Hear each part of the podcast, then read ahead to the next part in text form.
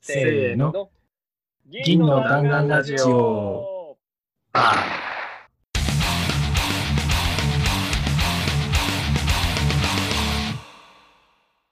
はい、どうも、銀の弾丸ラジオです。銀の弾丸ラジオは、チームのチームによるチームのためのラジオです。私たちはシルバーバレットクラブというチームで、普段から一緒に仕事をしています。もっとチーム開発を上手くなりたいという思いで、チーム開発やアジャイル開発に関するいろんな話をしていくラジオです。銀の弾丸ラジオでは、フィードバックを募集しています。ツイッターで、シャープ、銀の弾丸ラジオをつけて、感想、まさかり、チームやメンバーへの質問、ラジオで取り上げてほしいテーマなど、どしどしツイートしてください。ということで始まりましたイェイイェイイェーイ。えい。ということで、早速ですけど、自己紹介のコーナーからいきたいと思います。はい、どうも、攻撃担当のおよべです。そして、ドラ担当の佐藤です。そして、そして、えー、BGM 担当の宮崎です。はい、ということでね、今日もいつもこの3人で、えーやっていきたいと思うんですけど、はい。皆さんダメですよ。ちゃんと準備しておかないと。何か言おうと思って、いつもの BGM 担当に戻したっていうのもバレバレなんで、視聴者にも。二人が脈絡ないんだもんだって。はい。ということでね、まあ今日もね、ちょっとライあの、ポッドキャスト撮っていきたいんですけど、早速ですけど、今日のテーマに行きたいと思います。今日のテーマは、ライトニングトークの作り方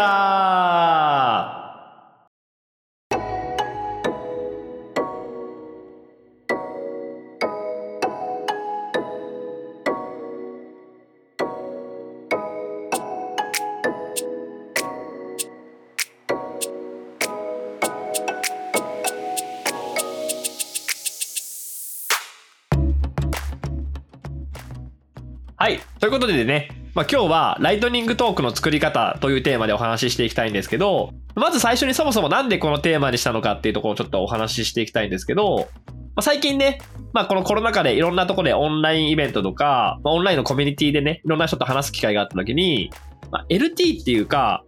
こうは発表とかそういうアウトプットに興味があるんだけど、まあ、やっぱハードルがあるなって人が結構多いなっていうふうに、まあ、実際に話を聞いて思ったんですよ。はいはい。で、まあ、言っても僕ら3人も、まあ、ライトニングトークとか普通の発表も含めて結構やってる方の人たちが多いと思うんですけど興味ない人に無理やり発表した方がいいよとかっていうつもりはないんですけど興味があるしなんか自分もやってみたいなと思うんだけど、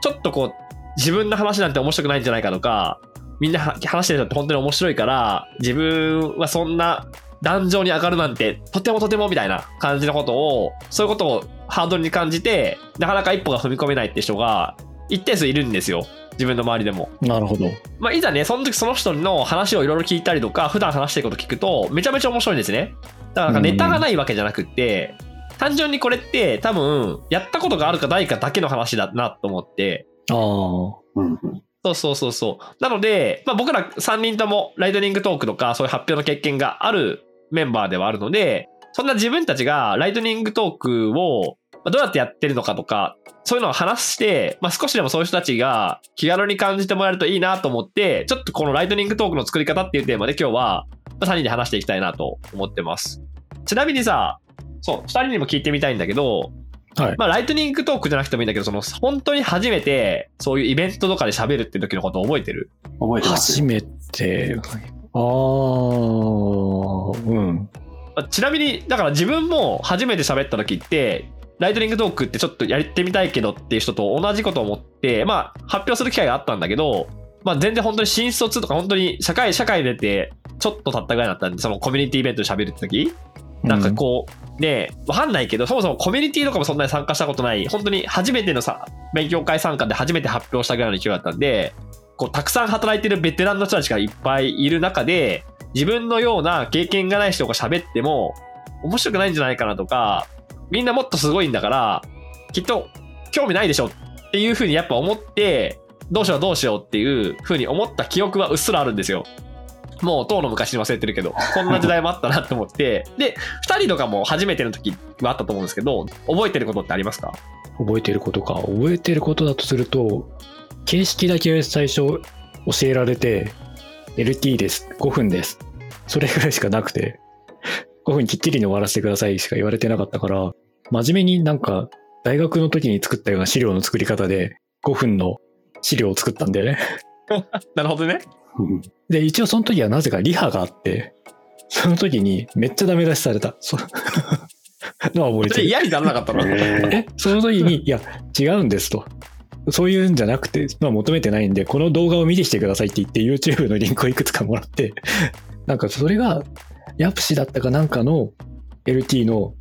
風景の動画だったんで、あ、全然違うって。ああ、なるほどね。宮田さんはどうです？なんか覚えてます？僕の初 LT は楽天テクノロジーカンファレンスの LT でした。あれ？一緒じゃないですか？そうなんだ。で、その一緒だし、僕とサトルさん多分同じ年のだった説があって、え、2009ですか？それぐらいだったと思うんですよね。ちょっとちゃんと確認してないんですけど。ブース出してた時ですよね。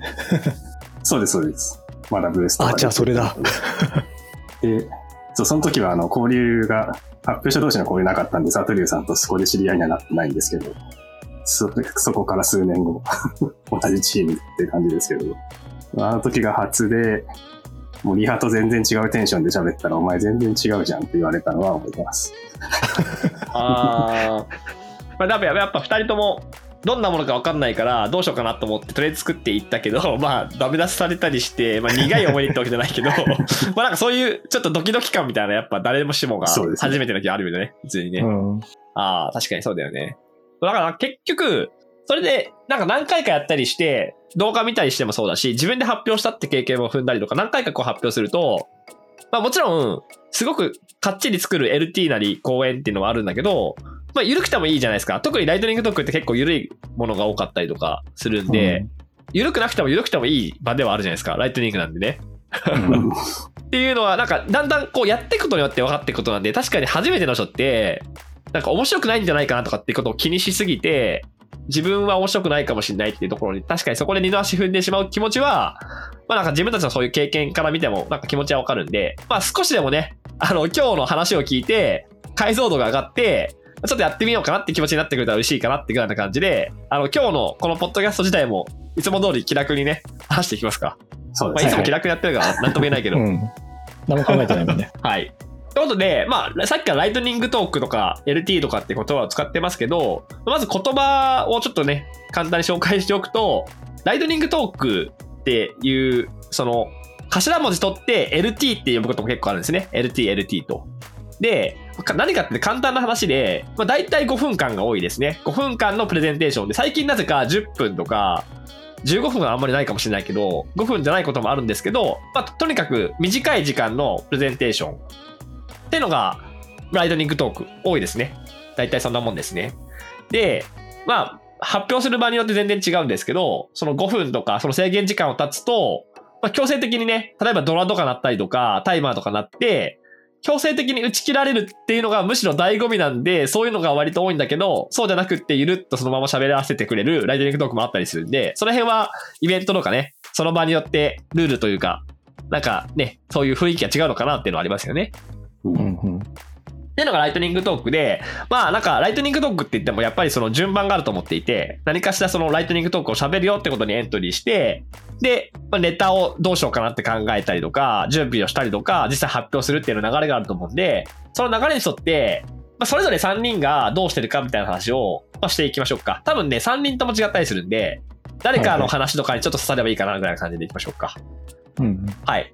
で、まずエントリーですね。まあこれ何かっていうと、結局その喋るって場に、場自体に登録しない限りは、そういうね、権利っていうか、あの話すことすら生まれないわけなんで、そのエントリーをどうしてるかみたいなところですね。サトリュウはどどうしてます？どうしてましたとか何でもいいけど。どうしてました？とりあえずエントリー。とりあえずエントリーしちゃう。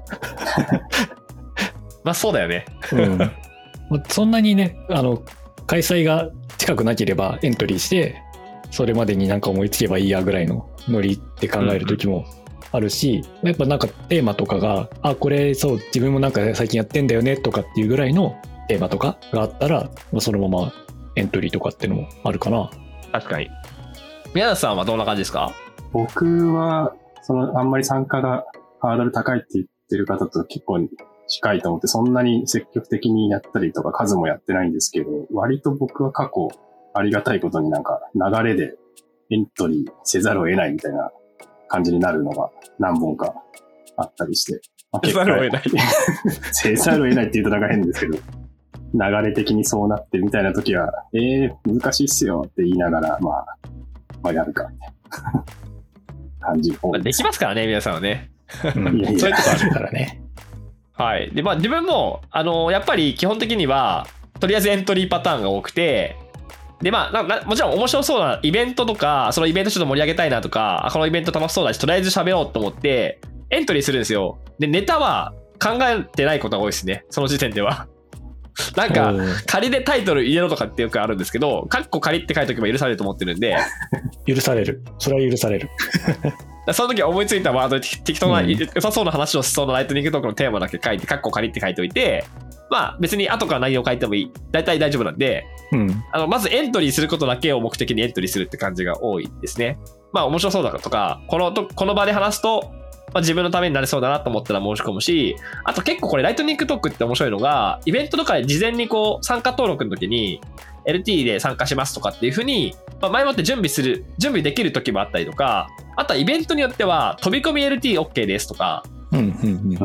とっさに思いついたんですけど LT やろうと思うんで、なんか喋る人いたら喋ってくださいみたいな感じの時もあって、そういう時も割とノリでその場で作ったりとか、あのスライド適当に作って発表するとかってこともやったりしますね。うん。うん。まあ、それぐらいネタがあるからエントリーするってことももちろんあるけど、そうじゃなくてもエントリーしてる人もいるんだよってことが分かってくればいいのかな。思いつきで。そうですね。そうそうそうそう。逆ですよね。結局、まあ、準備する時間がそれでできはできるわけなんで、一回こうやるって決めとけば、まあや、やらざるを得ないっていう、さっきの皆さんの言葉じゃないけど、まあ、エントリーしたから、まあ、作ろっかって思うじゃないですか。でそれをむしろモチベーションに自分の考えとかね、アイデアまとめて話すっていうのは一つ、自分スイッチ、自分のやる気スイッチを押す一つのうん。コツっていうか、っていうのがありますよね。うん。はい。で、次は、これ結構多分おそらく大事っていうか、どうしようかなって思う人が多いんで、そのネタ？実際に話すネタをどう見つけていくかみたいなところを話していきたいんですけど、サトリはどうやってネタをこう絞っていきますか？ネタを絞っていくか。まあ、さっきみたいになんかキーワードとかなんかテーマがあったら、それに関連することっていうのは一応考えるんだけど、でもなんか時には、その自分が勝手に話したいことがあって、それと無理やりなんか結びつけて、とりあえずそのテーマになっていることを一言言えば、まあ多分許されるのかなって思っていて、うん。まあなんかスクラムとかアジャイルとかのイベントだとしたら、アジャイルって一回なんかスライドのどっか一枚に片隅に書いとけば許されるんだろうなっていうぐらいで、のノリで、なんかとりあえず自分が話したいこと、一番なんか楽しいなって思って話せるようなことを、その時のことを考えてテーマ決めてますね。うん。確かにそうだね。まあ、あんまり関係ないよね、テーマって。強引につなげられることが多いもんね。うん。確かに確かに。皆さんはどんな感じでネタを選んだりしてますか？そうですね。今のサトリュウさんと一緒で、一応なんかね、回、その回のテーマとかあれば、まあそれ起点に考え始めるんですけど、まあなんだろう、最終的にこじつけられればいいかなみたいな。だいたいスライドの最後の方とかに、例えばモブだったらこれがモブですよねとか言っちゃえばいいかなみたいなぐらいで、ちょっとテーマから外れた話になってもいいかなみたいな。まああとは、そこで何を言うかのところで、なんですかね。なんかのツールの紹介みたいな形になるんだったらもうそれをたださっとやるって感じになるし、なんか考えてることを言うとかだったら、まあそういう感じで。その思いつく方向みたいなのとかをぼんやりってところからだんだん絞るとかもあるのかな。振り返るとよくわかんないですね、LT は。あの、あんまりなんかちゃんと流れとか作れるほどネタ思いつかなくても5分なんで、むしろなんか薄いところから始まっても大体5分ぐらいにはなるかなぐらいうんうんあまり深く考えないことも多いです。まあ、あとネタが面白いかつまんないかみたいなのが不安になるっていうところに関しては、大体 LT、僕の過去の経験上は、大体ホストだったり周りが何言っても盛り上げてくれるというか、それなりっぽくしてくれるので、まあ、何言ってもいいんだろうなって勝手に思ってます。確かにそうですよね。まあ、なんか、キャラクターによっては、ネタ、本当にこう、わお笑いのネタを差し込んでいって、笑わせに行くっていうプロもいるんですけど、別にライトニングトークって5分のプレゼンテーションなんで、まあ真面目に自分のやったこととかを5分間喋ってれば、結構その場でね、ライトニングトークって結構盛り上がる場なことが多いので、うん。参加してる人がチャットとか、そういうのにこう盛り上げてくれたりとか、ホストの人がうまく絡んでくれたりとかするんで、まあ、普通に5分間プレゼンテーションすれば、割と盛り上がることが多いよね。基本的には。うん、確かにそれはそうだね。で、えっと、自分のネタってところで言うと、あの、これ、ちょっと違う意味で考えてみたんですけど、あの5分間、まあ5分間のプレゼンテーションですって話があるんで、5分間だとするじゃないですか。うんでも、その中で、まあ、例えば、タイトルの話をしたりとか、自己紹介をちょっとしたりとか、あとは、なんだかんだそのテーマについて喋っていくんだけど、ちょっとさ、そのテーマについて、この言葉ってこういう意味なんですよとか、そういう説明をしなきゃいけないところも入ったりすると思うんだよね、5分の中に。うんそうすると、うん3分って思ってて、3分間話せることってなんだろうと自分自身がって思うんですよ。普段の雑談でもいいんだけど、このテーマだったら3分で喋れることって多分あるじゃないですか。うんうんうんえっと、3分喋るって結構意外と3分って長いと思っていて、そうすると、やっぱり基本的には自分ごと、自分のことじゃないと3分なかなか喋れないと思うんですね。で、どういうことが3分喋れることかっていうと、多分こんなことやってみたっていうその自分の経験、今のチームとか個人でやってることとかプライベートでやってることなんでもいいんだけど、こういうことやってるんだよねって話って、まあ、喋ってけば多分3分間全然喋れるし、まあ趣味の話もそうだし、あと読んだ本とかもそうだし、参加したイベントとかもそうだし、なんなら、イベントの中の LT であれば、その日の参加したイベントの感想も多分3分間ぐらい喋れると思うんですよ。うんで、3分間喋れることっていうのを基本的に考えていくと、テーマってし自然とこう絞られるっていうか、かなと思っていて、で、その喋る内容を逆算していくと結構ど、泥沼にはまることが多いと思う。特に初心あの初心者の時って自分もそう思っていて、なんだろ、世界平和みたいなこと言おうと思ったらさ、絶対さ、いろんなこと言いたくなってさ、ぼや、ぼやけるじゃん。じゃなくって、あ、自分だった、このテーマだったらこういう3分間喋るなって思ったことってすごくこう、もっと絞られてる3分、あの内容だと思うんですよね。それだけ喋ればいいと思うんですよ。それ以外を喋らなくてもいいぐらいな感じで、その、それだけを本当に3分間ひたすら、それについてだけ話すってぐらいな絞り方をすると結構ネタとしてはいいから。特に LT なんで、大きい話をして、ぼやっけな状態でふんわり終わっても、まあ消化不良になるんで、むしろ、そういうのを全部省いて、あの、すごくコアな部分で、なんだかよくわからんけど、こいつめちゃめちゃ熱いじゃんみたいなことを思わせたら勝ちみたいなとこもありますよね。うん。なんか、とりあえずあの人、なんか楽しそうに喋ってたぐらいのが残ってればいいのかなぐらいにしか。そうそうそうそう。だからめちゃめちゃ筋トレの話をするんだけど、筋トレわかんない人は全然わかんないんだけど、なんか、あの人の筋トレやべえぞみたいな感じだったら、みんなその他の参加した人たちが、あの人は筋トレが好きな人なんだって印象に残ったりするじゃないですか。うん。なんかそれぐらいの感覚がいいと思うんですよね。やっぱ好きなことってさ、オタクって早口になるやん。ああれですよ。あれで、あれでいいと思うんですよね。そう、だから早口になれることなんだろうって探してみると、全然いいと思う。それってやっぱ今自分がホットに思ってることってだったりとか、興味があることだったりとか、うんそういう思い入れがあることってことは多分基本的に多いと思うんで、それだったら、これなんか次の準備の話にもつながるんですけど、スライドなくても3分間喋れれば、もう LT できるじゃん。っていうのが、なんか自分の中では喋りやすい LT のネタかなと思うんで、あの、スライドは別になくてもいいと思うんですよ、ライトニングトークって。っていうところが、割とこの3分間喋れることっていう、その自分の中でホットなことってところにつながるかなと思ってます。じゃあ、そのまま、その準備の話をしていきたくて、じゃあまあ、なんとなくネタは決まりましたと。で、あとはその当日まで、どういう準備をしていくかみたいな話をしていきたいんですけど、サトリはどんな感じで準備をしますか？どんな感じか。まずね、多分、自分がやっているのは、一人になっている時にどんな風にその5分間喋ってるかなっていうのを、なんとなく独り言でやってみる？試しに5分間喋るような。それをなんか文章にするというか、実際そのまま、それをそのままスライドに書いていくような感じ。で、うんうん。もう、あの、それをそのまま使えるように、高橋メソッドを基本的に使うようにしている。うんうんうん。とにかく文字を並べるっていうだけ。うんで、まあなんかこれが喋りやすいかどうかっていうのを、なんかそのスライド兼台本みたいのを見ながら、こう、あ、なんかここ自分の言葉っぽくないなとか、なんかもうちょっとここは目立たせた方がいいかなとかっていうのをなんかそういう、そういうふうに実際に喋るのを繰り返しながら、えっと、スライドを作っていくのが多いかな。あ、じゃあ結構、そのトークスクリプトみたいなやつと、こうスライドみたいなのをこう、リンクっていうか、両方とも用意しながら、スライドを整えて、まあ、スクリプトも整えていくみたいな感じで作っていく感じなんですかね。そうそう、もうスライド兼トークスクリプトだね、あれは。なるほど、なるほど。うん。ちなみに、どれぐらい準備します？えまあ、もちろん場に、場によると思うけど。場にもよるんだけど、意外とね、悩むときは悩むんだよな。ね、5分のことなのにもう数日とか数週間かけるかかることだってあるし、期間で言ったら。サトリはね、なんか謎のプレッシャーがあるよね。サトリは面白いこと言ってくれるっていう、なんか話題芸人的なプレッシャーがかかってるから。やめてそれ？やめてそうつ 次のハードルを高くするのやめてください。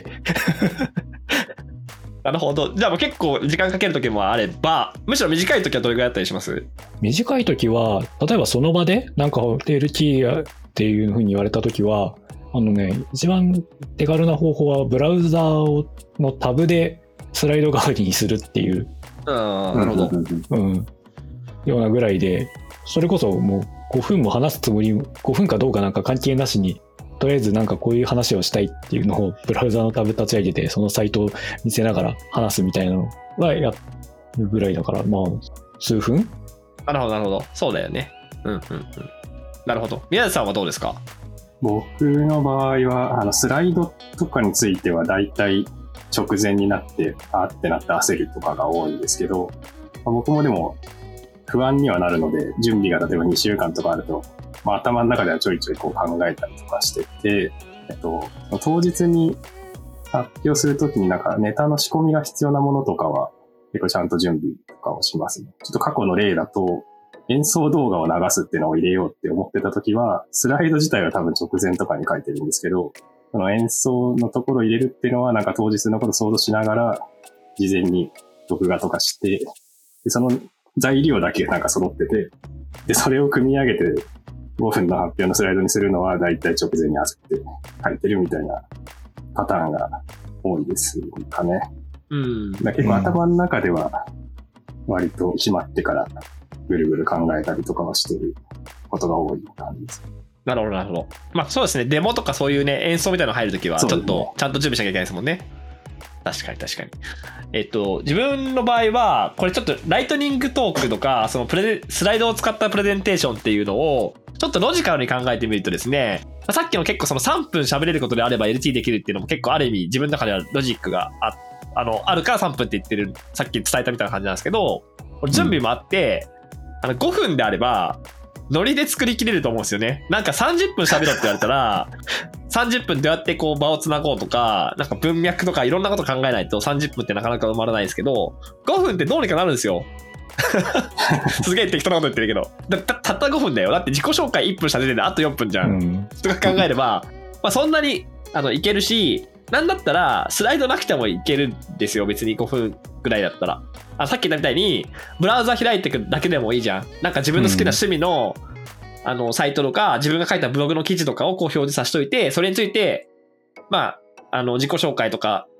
あの、前段含めて5分ぐらい喋るみたいなのだったら別にスライドなくてもできたりするし、あの、スライド作るってなっても、まあ、よくね、スライド作るときにあの、あると思うんですけど、1枚1分で喋ろうと思ったら、5分、5枚だけなんですよね。ライトニングトークって。うん。楽勝じゃん。5枚だよ、5枚。で、あの、っていうのがまあロジカルに考えたときでで、あともうちょっとロジカルに考えると、あの、やっぱライトニングトークって5分間なので、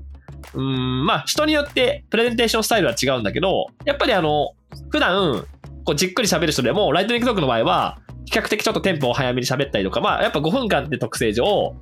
ちょっとこうテンポよく喋ることが多分多いと思うんですね。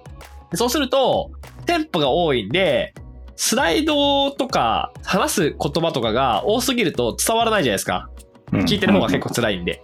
ってなってくると、そもそもスライド自体に文字とかってあんまり書けない。そもそも読めないので、物理的にこれは。うん。高橋メソッドって、まあ、さっき出てましたけど、その写真とか、あの文字だけでドーンってあって、一言だけ本当単語だけ書いてあって、それをこうひたすらこういっぱい目っていうなんかプレゼンテーションスタイルがあったりするんですけど、それがまさにいい例で、びっしりね、こう、なんだろう、配布資料みたいなスライドを作っても読めないじゃないですか、絶対、物理的に。うん。なので、そうって考えてくると、スライドって、そんなに頑張んなくていいっていうか、あの、どうにかびっしりつけようとか、喋る言葉を全部入れようとしなくてもいいっていうのが、わざと楽になるようにちょっと伝えてるんです。そんな風に思っていて、で、実際じゃあ自分がどう作るかっていうと、自分は割とライトニングトークって情熱重視にしてるんで、情熱の鮮度を保つために 直前に作るようにしてることが多いんですね。な んか前もって準備してると喋りきれないんで、直前に作ってそのまま勢いで喋って終わりって感じが一番自分の中では気持ちいいので、そういう感じで作ってることが多くて、で、ちなみに、えっと、枚数の話で言うと、1枚1分って話をしたんだけど、あの、まあ、参考としてね、経験上、1分で12枚までだったらいけますね。1分で12。1枚5秒までだったら、こう、フラッシュ的な感じで、人間の目に入っても、こう、サブリミナル効果を狙えるんで、いけるってことは や、やったことあるんで。LT60 枚っていうね。60倍。そこまでは、まあ、最近は結構減らすっていうか、わざと喋るんですけど、なんかその減らし方は結構大事で、うんやっぱライトニングトークって、えっと、短い時間なんで、スライドと聞いてる人が、なんか印象を残すことがやっぱ大事だなと思うと、本当にやっぱ絵とか文字も少なくてもいいと思うし、スライドとトークを合わせてプレゼンテーションなので、えっと、喋ることってと、ぶっちゃけもうスライドにあんまり書かなくてもいいじゃないですか。なんなら。っていうぐらいで作っていく。で、まあ特にそのスライドってど何かっていうと、やっぱり話しやすいように作るのがいいと思うんですよね。だからもし直前に、まあなんかちょっとこうスライド流しながら、この喋ろうかなっていう風に考えたりとか、もし練習する時間があるときは、喋りやすいようにスライドの方を組み替えるんですよ。あ、このスライドちょっと喋りづらいから削ろうとか、あここに1枚足した方が喋りやすいから、ここに1枚足そうとかって形で、喋りやすさを重視してスライドを作っていくぐらいな感じの方が、なんか割と楽なんで、まあなんか喋るための、なんつうの、安心材料ぐらいな感じでスライド作っていくと、もしかしたら少し楽かもしれないですね。こう、びっしり書かなきゃいけないとか、わかるように書かなきゃいけないとかじゃなくて、自分がただ単に言葉で喋るだけでもいいんだけど、まあ、このスライドあった方が見てる人も楽だろうなってぐらいのなんかハードルで作れば、あの、スライドだけ見てもよくわかんないけど、あの、トークもあるから、当日は、それでいいじゃんってぐらいのノリだと、ちょっと作りやすいかもしれないですね。うん。っ確かに。ていうのが、まあ、準備のところですね。はい。で、じゃあ、いざ発表ですね。発表のところ。いやー、これもね、表ねあの、やったことない人からするとドキドキでしょうけど、サトリュウは発表はどんな感じでやりますか？まあ、5分しかないから、まあ、スライドの作り方にも関連していくんだけど、まあ、言いたいことを先に言うっていう、まあ、それが終わったら気が楽じゃないですか。今回言いたいメッセージこれです。だから、あとはしくじっても大丈夫っていう保険をかけておいて、あとは、なんか自分はもう、ただ勢いだけで5分を終わらせようという 作戦に出ます。早口になったりとか。まあ、サトリュウはね、LD 職人ですからね。ハードルを上げていく戦法で、今、サトリュウの、サトリュウのハードルを上げていく。他の人は下げてるのに自分だけ下げていく。宮内さんはどう、えどうやって発表しますか？そうですね。特に何か明示的に気をつけてるとかあんま考えてないんですけど、うん。まあ、せっかく LT なんで5分以内に収めようというよりは、一応気持ち的には5分ぴったりみたいな、5分を目指すみたいな感じで行きたいんですけどね。ただ、ろくに練習もしてないんで大体ミスるんですよね。っていうのが多いですかね。まあミスってもいいかなぐらいの気持ちでうんうんうん。やったりもするかな。あの、練習しすぎないみたいなのはあるかもしれないです。ライトニングとか、なんか、ちょっとその場で思いついてる喋り方で話すとかもああ。あるかな。それがいいことかどうかちょっとわかんないですけど。まあ、人の手スタイル違うんでね。はい。まあなんかその今のドラの話っていうかその、まあタイマーの話があったんですけど、これ上級者の人からするとですね、上級者の人の話をあえてすると、あの、ドラは鳴らせる方が LT の醍醐味だっていうふうに言う人もいるぐらいなんで、あの、なんか鳴っちゃってもいいと思うんですよね、正直。喋ってて、思ったよりも時間かかって途中で終わっちゃいましたって言っても、それがむしろ LT なんで、うん。ならないで終わってもいいんですけど、鳴らしてもいいんで、あんま気にしなくていいかなって思うし、仮にそこで途中で終わっちゃっても、ああ、なんか最後まで喋れなかったわって言っても別に、あんまり気にしなくてよくって、もし仮にそこまで喋った内容が面白くて、ああ、続き聞きたかったなって思ってくれる人がいたら、あの、スライドをね、検索してみてくれるかもしれないし、その後の喋りかけてくれるかもしれないしってぐらいで、最後まで喋れるか喋れないかってそんなに大事じゃないって正直思うんですよ。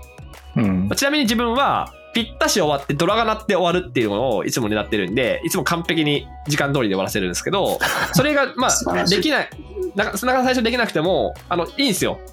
早く終わっても早く終わらなくてもどっちもめっきりものなんでねむしろそこの場に立ってること自体がもう価値があるから、うん。なんかもう、ドラ鳴ってもいいやって思う思うと、もしかしたら少し気が楽かもしれない。なんで最後まで喋らなくてもいいんですよ。なんなら。だってさ、5分間喋ったぐらいで、例えば4分、えっと、自分が喋りたかった量の90%で終わったか100%で終わったかで、その人の人生変わんないでしょ？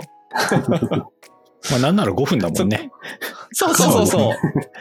うん、そう。だから結局その90%で終わったか100%で終わったかっていうのは LT 自体ではそんなに大事じゃなくって、その内容で他の人が、まあなんか興味を持ってくれたとか、誰かにこう印象に残ったとか、自分がいいな、あの、いい経験できたなって思うこと自体が価値があるから、ドラがななってしまったかどうかとか、最後まで喋れたか喋れたかなかったみたいのは、すごくさまつな問題だなっていうふうに思ってもらえると、少しはこう気楽になるし、あとは喋る内容のところに関しても、これ結構大事だと思うんですけど、あのさっき大事なことは先に言うみたいな話もあったんですけど、あの5分間の中に同じメッセージを繰り返す。例えば最初に大事なこと言ったら、最後にももう一回言うとか、間にももう一回言うとかってすると、5分間の中に3回出てきたらってすると、絶対大事だってわかるじゃん。なるほど。わかるね。うん。うん。なんかこれが今日伝えたいことですって最初に言っておいて、それが途中でも出て最後でも出たら、あ、大事だったわって思って、その言葉を覚えてもらえるじゃないですか。それだけでも、多分すごく印象的に残って、エレとしてはいいんで、まあそういう、それぐらいでもいいですね。なんで、これを今日言いたいだっていうのだけ決めて、スライドをいっぱい作るんだけど、その言葉を3回繰り返すだけのだけだけの LT ってするだけで、多分人の印象に残るんで、まあそれぐらいのつもりで作ると、もしかしたら気楽にやれるかもしれないですね。なんかあんまりなんか起承転結とかって真面目に考えなくてもいいよね。考えなくていい。うん考え始めると逆になんかドツボにはまるというか、そうそうそうそう。5分しかないのになんか無理やり構成をはめようとしたら、こう、あ、5分じゃ間に合わないみたいになっちゃうので、うん。何も考えない方がいい気がするね。うん。あとあれだな。ドラの音って意外といい音だから鳴らしたいよね。そうだよね。あれいい音だよね。うん。わかるわかる。確かに、あの、今、なかなか難しいけど、あの、そう、物理的なドラを用意してくれてる場合は、やっぱ鳴らしてあげたいもんね、あれはね。うん。それはそうだね。はい。っていう感じでね、まあ、エントリーしてからネタをどう探すかって話と、まあ、実際どうやって準備するかってところと、発表の話って感じで、まあ、ライトニングトークについて話してみたんですけど、まあ、この話を聞いて、ハードルが下がったかどうかはわかんないですね、正直。むしろ上がったかもしれないっていう、なんか、い や、僕は上がったな。サトルはね、うん。いや、なんかでも、あの、思うんですけど、まあさっきの最初にも言った通りですね、そのプレゼンテーションをするとか、ライトニングトークするってこと自体が、まあそれだけがアウトプットじゃないし、別になんかやりたくない人がやる必要はないとは正直思うんですけど、ちょっとやってみたいなとか、いつも勉強会参加してて、き普段は聞いてるだけなんだけど、喋ってみれたらいいなって思ってるぐらいだったら、ライトニングトークって、まあ、5分間だけだし、今言ったみたいな感じで、結構ライトな、本当に軽く趣味で、趣味のことを話すだけでも OK っていう場も結構多いので、ハードルを低く始められる発表っていう場ではあるかなと思うんで、まあ、やっぱりあの、まあ僕らのこのテーマで、あの、ポッドキャストのテーマでもそうですけど、アジャイル開発とかね、そういうのってよくね、小さく始めるみたいな話もあるんで、このプレゼンテーションとかアウトプットってことも小さく始める意味では、ライトニングトークって結構すごくいい場かなと思っていて、まあ、結構いろんなイベントでライトニングトークって募集してると思うんで、まあ、有名なやつだと XP 祭りとかあるんですけど、そうじゃなくてもね、あの、技術的なイベントだからとか何でも、そのじ、ちょっと、じゃあテクニカルなイベントがいいかなと思ったら、まあ、あの、そういう勉強会のね、サイトとかで検索してみて、だいたい LT やってたりするんで、そこに思あの思い切って申し込んでみて、まあ、そこからネタを考えてみるとか、やってみるといいんじゃないかなと思います。どうですか？なんか二人から、その、せっかくなんで、え、特に LT 初心者の方に、なんか一言メッセージをぜひ言ってあげてください。服部どうですか？え、えっと、まあ LT に限らないかもしれない、限らないし、なんか普通のなんか発表とかするときもそうなんですけど、なんか喋り手がすごいとか話す人がすごいっていうよりも、自分が思うのは聞いてくれる人が結構すごいといつも思っていて、なんかなんか自分がこういうことを思ってるって話すと、それじゃないなんかすごいところを勝手に見つけて、ああ、これはこういうことなのかみたいな勝手に楽しんでくれるのがすごいなって思っているんですね。だから話し手はそんなに大したことしなくてもいいのかもしれないなって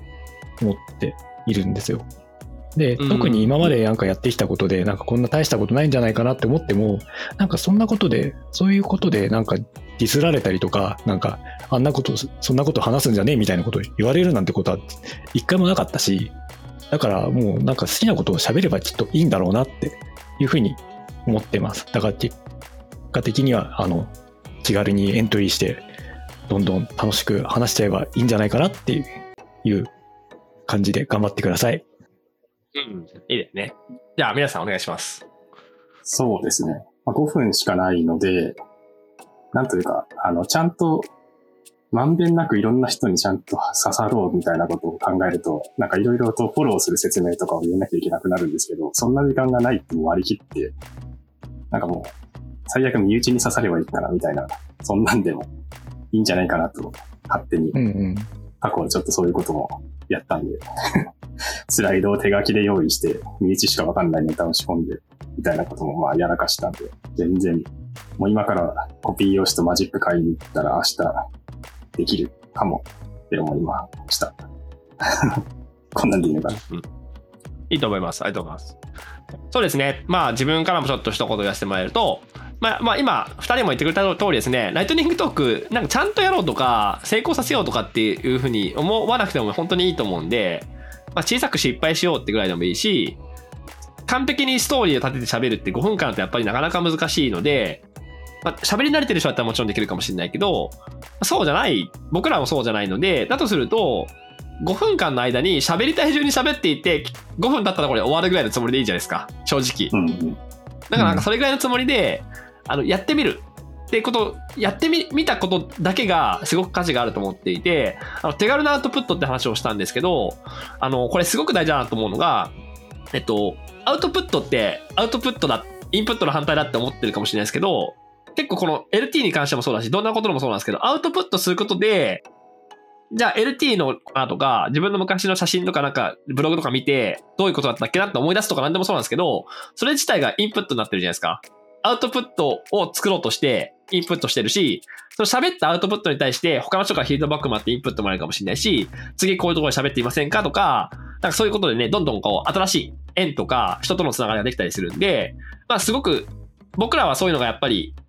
アウトプットしたことによっていいことがあったり、自分としてもやっぱ楽しいから続けてるとこはあるんで、そういう人が結構多いと思うんですよ。で、皆さんそういうのを見ていて、あ自分もアウトプットしたいなと思ってると思うので、まあなんか、アウトプットを自分がすべきかどうかっていうか、自分が話すことが面白いかどうかっていうよりは、自分のために一回やってみるといいと思うんで、そういうのが小さく始めるライトニングトークっていうのは、あの、お手軽だと思うんでいいかなと思います。で、特にですね、あの、僕ら製造業アジャイル勉強会っていう勉強会やっていて、これ全然製造業じゃじゃない人もたくさん参加してるんですけど、最近そこでライトニングトーク大会、初心者の方向けのライトニングトーク大会大会とかも結構やったりしてるんで、まあ、そういう場とかは、特にね、かなり、あの、もっと気軽にできると思うんで、他のライトニングトーク大会よりもさらに緩くできると思うんで、あの、ぜひそこに来てもらえれば、お話ししてもらえると思うし、あとはそういう場でもいいし、まあ、このポッドキャスト聞いて連絡いただければ、まあ、ちょっとライトニングトークやりたいんで商談乗ってくださいとか全然すごくウェルカムなので、まあ、この、これをきっかけにちょっと喋ってみましたとかっていうのが聞けたら僕らもすごく嬉しいかなと思ってますと。うん。はい嬉しいね。嬉しいよね、そういうのね。うん。はい。という感じで、ま あ本当にマジですごく適当にライトニングトークについて話し話しましたけど、今日はこれぐらいにしておきましょうか。はいはい。はい。では、じゃあ、いつもの締め方で締めたいと思います。せーの。閉店。ガラガラ。ありがとうございましたありがとうございました。